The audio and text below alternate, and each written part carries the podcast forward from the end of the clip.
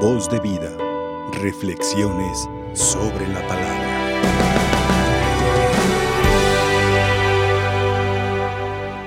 Muy queridos hermanos, las palabras que acabamos de escuchar es una realidad que se tiene en la otra vida. Hay que recordar que la iglesia fundada por Cristo es una,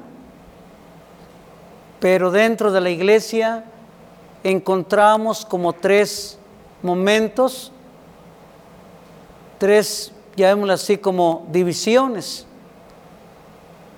Una de ellas es la iglesia triunfante, aquella que ha triunfado ya de todo lo material, de todo el pecado, toda mancha ocasionada por el pecado, y que ya está gozando, reinando junto con Cristo allí en el cielo.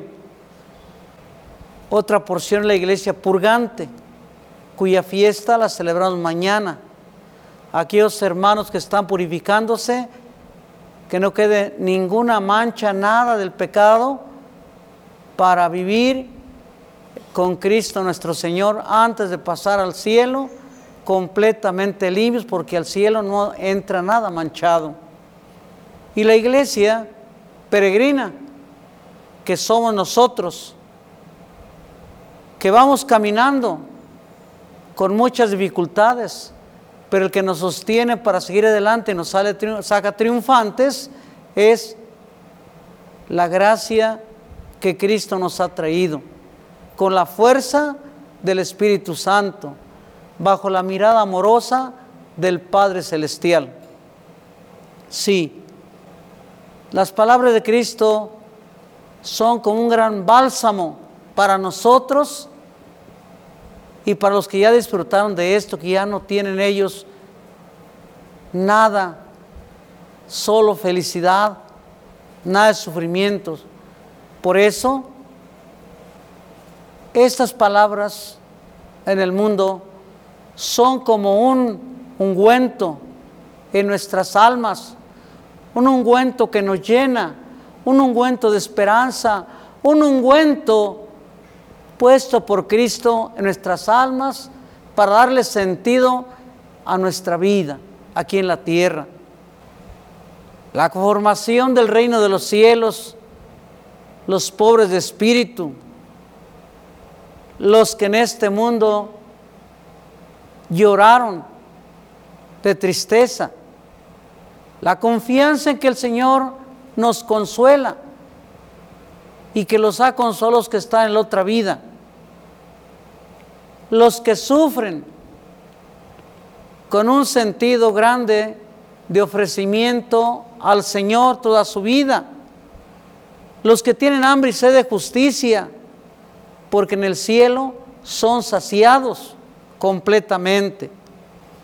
Los que en la tierra fueron misericordiosos y que en el cielo se han llenado de la misericordia que Dios ha tenido.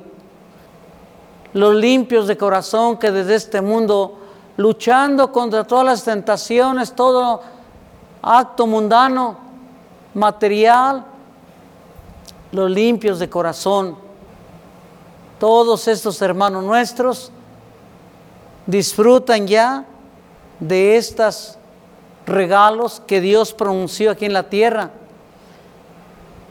Los que trabajan por la paz, los hijos de Dios, los perseguidos por causa de la justicia, dichosos, dichosos los que han recibido injurias, porque ya no las van a recibir le han dado sentido a su vida. Y en este mundo tan lleno de lágrimas y tan lleno de tantas pruebas que Dios nos da, sin embargo, allí en el cielo, gozando de la dicha divina. Nosotros, como hijos de Dios, nuestra herencia también es el cielo.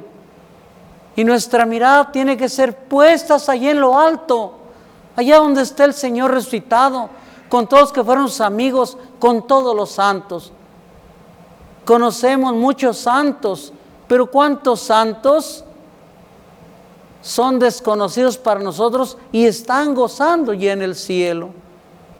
Todos nosotros sabemos que en secreto ha realizado muchas cosas para el Señor y nadie las ve, solamente Dios tiene su premio en el cielo. Queridos hermanos, al celebrar la fiesta tan solemne de este día, nos debe hacer pensar que un día también allá nos espera esa herencia que el Padre tiene para nosotros, como hijos que somos de Dios. Pero antes tenemos que pasar muchas pruebas, muchas incomprensiones, muchas cosas que nos van a, nos van a servir para santificarnos. También en este día, queridos hermanos, ese gran aniversario, 30 años, en que este medio de evangelización me hace pensar cuántos hermanos que nos salen de su casita y que están disfrutando este medio, disfrutan de la palabra de Dios, disfrutan de ese consuelo que Cristo da. ¿Cuántos hermanos nuestros se motivaron y le dieron sentido a su vida, a su enfermedad, a sus necesidades, a sus imposibilidades, sus discapacidades, todo con un sentido? ¿Y cuántos hermanos nuestros estarán ya en el cielo, en la gloria, habiendo participado y disfrutado de este medio moderno, como es este canal de María Visión? Canal o medio de evangelización que ha perseverado por el poder de Dios e indudablemente por la intercesión de la Santísima Virgen María, a la que está consagrado a ella para que seguir los pasos como ella lo siguió la evangelizadora. María Santísima, que siempre está al tanto de nuestras necesidades. ¿Cuántas personas también habrán pasado por este trabajo? ¿Cuántas almas también disfrutan del cariño de la Santísima Virgen María después de haber sido testigos de esa devoción y llevando a los demás hacia Dios por este canal?